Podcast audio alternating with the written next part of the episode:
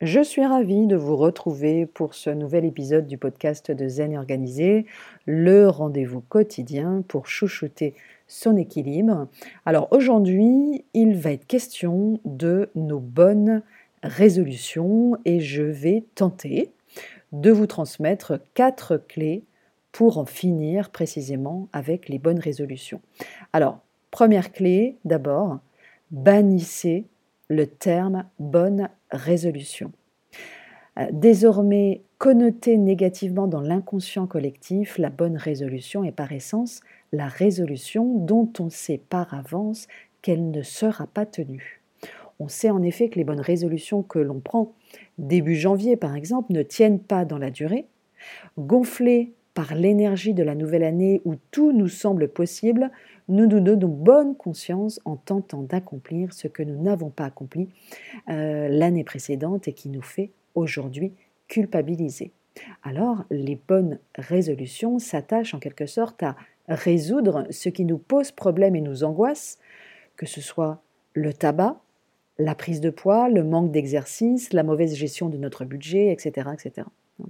Les bonnes résolutions sont donc systématiquement associées dans nos esprits à des corvées, devoirs, obligations, contraintes, contraintes, bref, toutes ces réjouissances négatives qui ne sont guère, avouons-le, motivantes. Donc pas étonnant, en fin de course, que nous ne parvenions pas à les tenir dans la durée.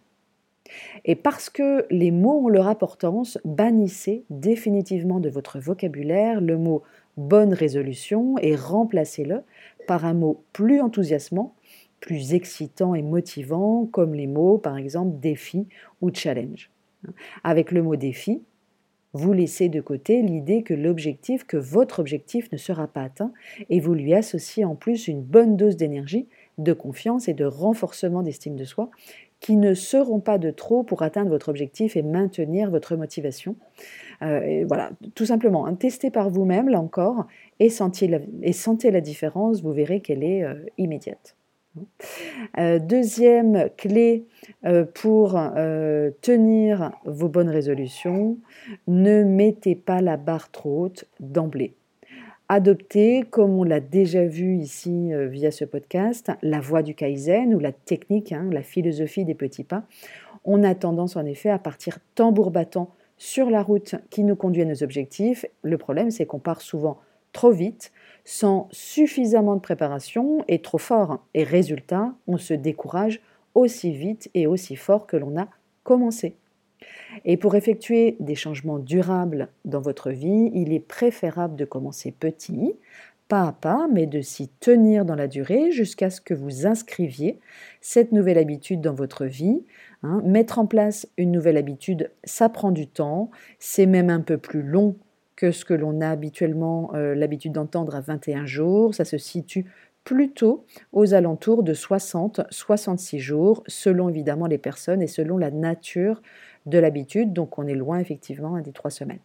Donc en ne vous mettant pas la barre trop haute, en choisissant judicieusement et quelque part modestement votre premier pas, vous vous donnez plus de chances de réussir. Et si votre défi de ce début d'année, par exemple, ou euh, de la rentrée, euh, est de reprendre la course à pied. Ne vous imposez pas, par exemple, dès la première semaine, de courir une demi-heure trois fois par semaine, alors même que ça fait trois ans que vous n'avez pas chaussé vos baskets. Hein. Donc commencez petit, en décidant de courir trois fois cinq minutes la première semaine.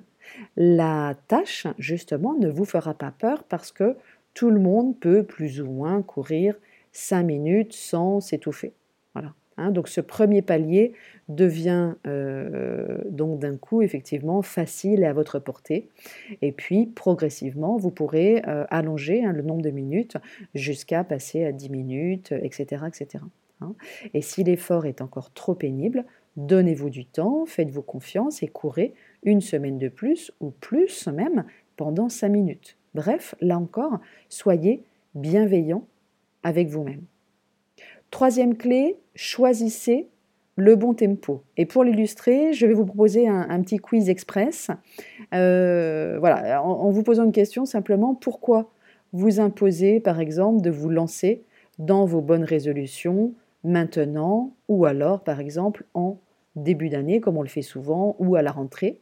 Alors réponse A, pour faire comme tout le monde. Réponse B, parce que les bonnes résolutions se prennent en janvier ou en septembre par exemple. Réponse C, parce que c'est le bon moment pour vous. Et puis, réponse D, je ne sais pas. Alors, la seule réponse finalement quelque part valable, c'est évidemment la C, parce que c'est le bon moment pour vous. Et euh, c'est vraiment important hein, de vous poser cette question, quelle que soit finalement la période de l'année euh, où vous avez envie de prendre cette bonne résolution ou, ou de vous lancer dans ce défi. Pourquoi maintenant et est-ce que je suis sûre que c'est le bon moment pour moi? Et enfin, dernier point, dernière clé, faites en sorte que votre bonne résolution soit ludique. Pour rester motivé, faites-vous plaisir avant tout, mettez du ludique, du plaisir et de l'inventivité dans votre défi et pitié, ne vous imposez pas une obligation de plus. Encouragez-vous à planifier en planifiant des petites et des grandes récompenses à chaque palier atteint. Et justement, on y reviendra aussi un peu plus tard sur cette notion de récompense parce qu'elle est importante. Et transformer le défi en partie de plaisir en le partageant à plusieurs, par exemple. C'est toujours plus sympa et plus stimulant de courir à deux ou même à, plus que deux que seul. Hein. Donc bref, vraiment, prendre de bonnes résolutions, pourquoi pas, mais pas n'importe quand et pas n'importe comment. N'oubliez pas, des bonnes résolutions sont avant tout des résolutions, entre guillemets, qui sont bonnes pour vous et donc des résolutions qui vous font du bien. Et je vous laisse sur cette petite phrase, cette petite citation de François de la Rochefoucauld.